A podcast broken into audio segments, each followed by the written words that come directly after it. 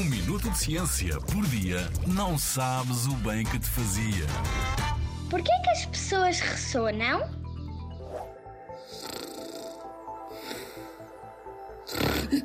Eu. Eu não estava a ressonar. Eu estava só a respirar profundamente.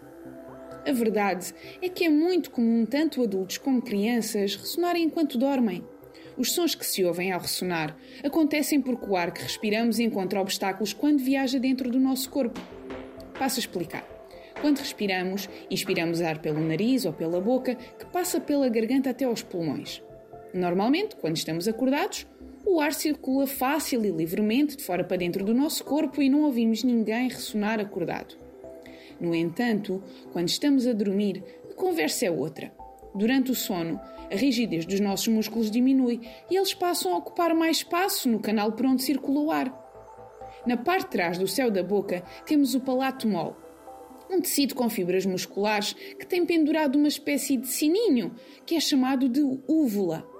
Quando o ar inspirado encontra pelo caminho obstáculos como o palato mole e a úvula, acaba por produzir vibrações que se traduzem nos roncos que ouvimos.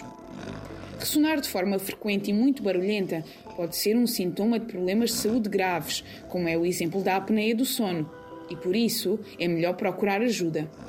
Mas se o caso que conhece é ligeiro e só incomoda um bocadinho, talvez seja suficiente um toquezinho com o braço e aquele sussurro: Olha, estás a ressonar outra vez.